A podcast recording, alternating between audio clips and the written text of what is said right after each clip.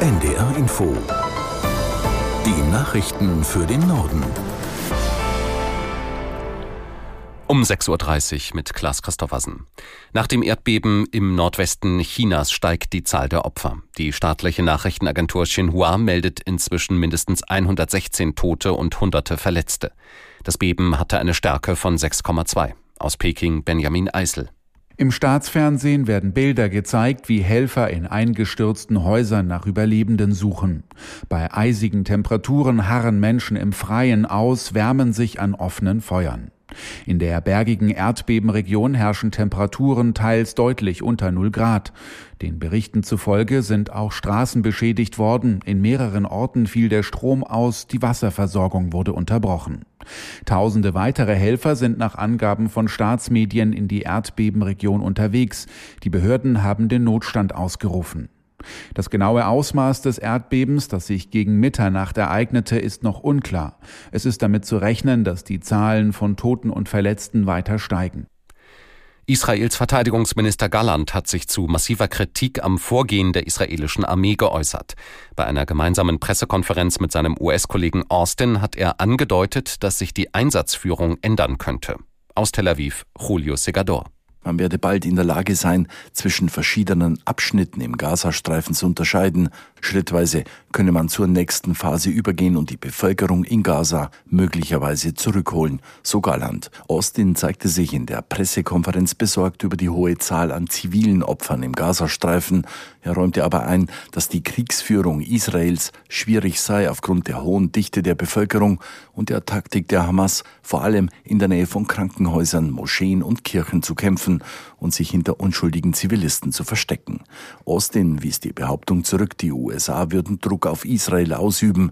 Ich bin nicht hier, um Zeitpläne zu diktieren, so der US-Verteidigungsminister. Die USA haben eine internationale Militärkoalition zum Schutz der Handelsschifffahrt im Roten Meer gebildet. Hintergrund sind die Angriffe der jemenitischen Houthi-Rebellen auf Frachter und Tanker. Aus der NDR Nachrichtenredaktion Helene Buchholz. An der Militärkoalition beteiligen sich unter anderem Großbritannien, Bahrain, Kanada, Frankreich, Italien, Spanien, die Niederlande, Norwegen und die Seychellen.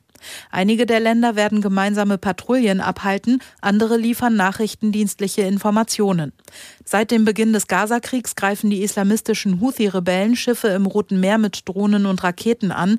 Sie wollen die Frachter an einer Durchfahrt Richtung Israel hindern. Große Reedereien meiden deshalb zunehmend diese Route. Die EU-Verhandlungen über eine Reform des gemeinsamen Asylsystems sind in eine weitere möglicherweise entscheidende Runde gestartet. Ob am Ende der Gespräche zwischen Vertretern von Europaparlament und EU-Staaten ein Kompromiss steht, ist offen. Aus der NDR Nachrichtenredaktion Marei Beermann. Es ist voraussichtlich die letzte Verhandlungsrunde in diesem Jahr. Bundesinnenministerin Faeser hatte sich zuletzt zuversichtlich gezeigt, dass eine endgültige politische Einigung gelingen wird. Mit der geplanten Asylreform soll unter anderem die irreguläre Migration begrenzt werden. So soll etwa bei einem besonders starken Anstieg der Zeitraum verlängert werden können, in dem Menschen unter haftähnlichen Bedingungen festgehalten werden. Die Zeit ist knapp, denn Projekte, die bis zur Europawahl im Juni nicht ausgehandelt sind, könnten anschließend wieder in Frage gestellt werden. Die Gewerkschaft deutscher Lokführer will heute das Ergebnis der Urabstimmung über unbefristete Streiks bekannt geben. Dass das nötige Quorum von mindestens 75 Prozent Zustimmung erreicht wird, gilt als sicher. Auf neue, längere Streiks müssten sich Bahnreisende dann ab dem 8. Januar einstellen. Für die Zeit über Weihnachten und den Jahreswechsel hatte die Lokführergewerkschaft eine Pause zugesagt. Die Tarifgespräche zwischen der Bahn und der GDL waren nach der zweiten Runde gescheitert.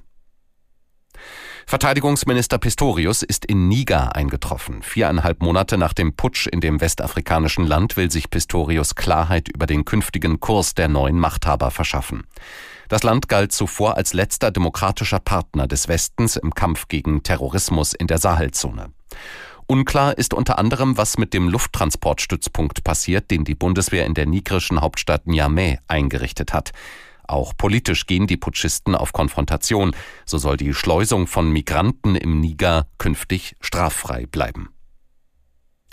Der von Bayer aufgekaufte Chemiekonzern Monsanto ist in den USA zu einer Schadenersatzzahlung von umgerechnet 793 Millionen Euro verurteilt worden. Grund dafür ist die Verwendung der von Monsanto hergestellten giftigen Chemikalie PCB in Leuchtstoffröhren an einer Schule. Aus San Francisco Nils Dams. Geklagt hatten fünf frühere Schüler und zwei Eltern, die ehrenamtlich an der Schule in der Stadt Monroe gearbeitet haben. Die Klagenden führen Erkrankungen auf das PCB zurück. Die gefährliche Chemikalie soll aus den Leuchtstoffröhren entwichen sein. Laut Gerichtsunterlagen geht es unter anderem um neurologische und Autoimmunkrankheiten. PCB ist in den USA seit 1979 verboten. Ein Richter muss die Entscheidung der Jury noch überprüfen. Monsanto hat angekündigt, Berufung einzulegen. Die Chemikalie werde seit 1977 nicht mehr hergestellt. Das waren die Nachrichten.